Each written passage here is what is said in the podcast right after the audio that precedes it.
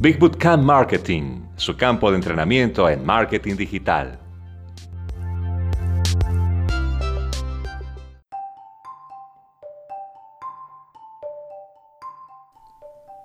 Un simple cambio puede generar un aumento en las conversiones. Una compañía de comercio electrónico que vendía una línea de productos desodorantes usaba el titular Siéntete fresco sin marcas de sudor. Pero cuando cambiaron su titular para estar más orientados a la acción, pon fin a las marcas de sudor, su conversión a la página de pago aumentó en un 93%. Echa un vistazo a tus titulares, ¿son pasivos o activos? Los ejemplos de titulares pasivos incluyen Toronto fue nombrada Ciudad del Año por la Comisión Federal. La librería más grande del mundo se ha vendido a un gran conglomerado. Los niños hacen 300 preguntas al día a las madres.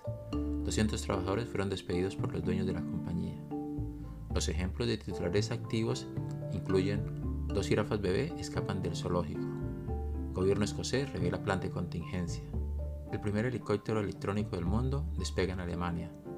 Rafael Nadal gana el decimonoveno título del Grand Slam. En la voz pasiva, el sujeto, sustantivo, actúa sobre el objeto, el verbo.